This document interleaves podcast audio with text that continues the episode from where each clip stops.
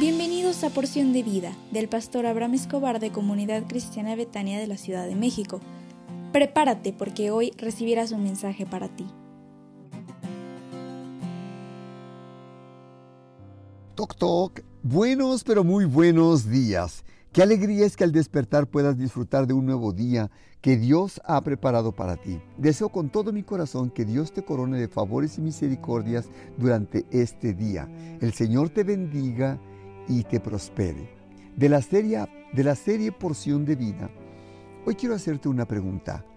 ¿Cuál es la mayor manera de prolongar una vida cristiana útil a medida que envejezco? La verdad es que cuando eres joven tienes toda la vitalidad para llevar a cabo toda la obra de tus manos, pero a la medida de que envejecemos, la fuerza y la vitalidad disminuyen. Es por eso que detrás de esta pregunta se halla el dolor de las personas que han alcanzado cierta edad en la cual la sociedad les dice que ya no son capaces de contribuir de manera útil. La ley dice que las personas en México deben retirarse a los 60 años unos y otros a los 65. Sabemos que con la edad vienen ciertas debilidades y hay ocasiones en que la gente ya no puede cumplir los deberes que han, que han estado acostumbrados a llevar a cabo durante los años precedentes. Eso no significa que su, que su utilidad en el reino de Dios llegue a su fin en la Biblia hay un énfasis respecto a honrar a los ancianos porque se les debe ese honor. Y eso me pone muy sentimental. ¿Sabes qué pasa cuando miras a una persona anciana como yo? La verdad, cuando los veo, miro detrás de ellos esfuerzo, tenacidad, y si llegaron a la edad adulta, es por algo que tal vez hicieron y por el amor que Dios tiene para con ellos. Puede que ni siquiera sean cristianos, pero de alguna forma han subsistido en la vida. El otro día vi a un hombre así y pensé, ¿cuántas veces habrá ido al dentista? ¿Cuántas veces se habrá sometido al bisturí?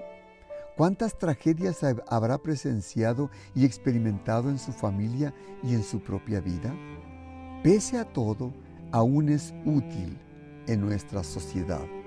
Conozco a un amigo casi es de mi edad, quien ha estado en el campo misionero casi por 50 años y viaja constantemente por todo el mundo.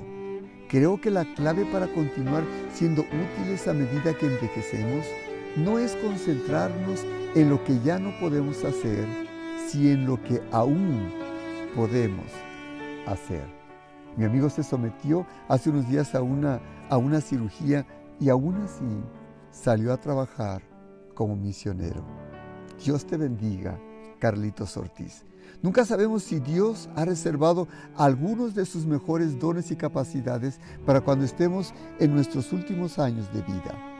Algunas personas pasan gran parte de su vida aprendiendo y acumulando sabiduría hasta que en sus últimos años reciben la oportunidad de compilar y entregar lecciones de vida sea mediante la enseñanza o el discipulado o a través de la escritura y la exposición.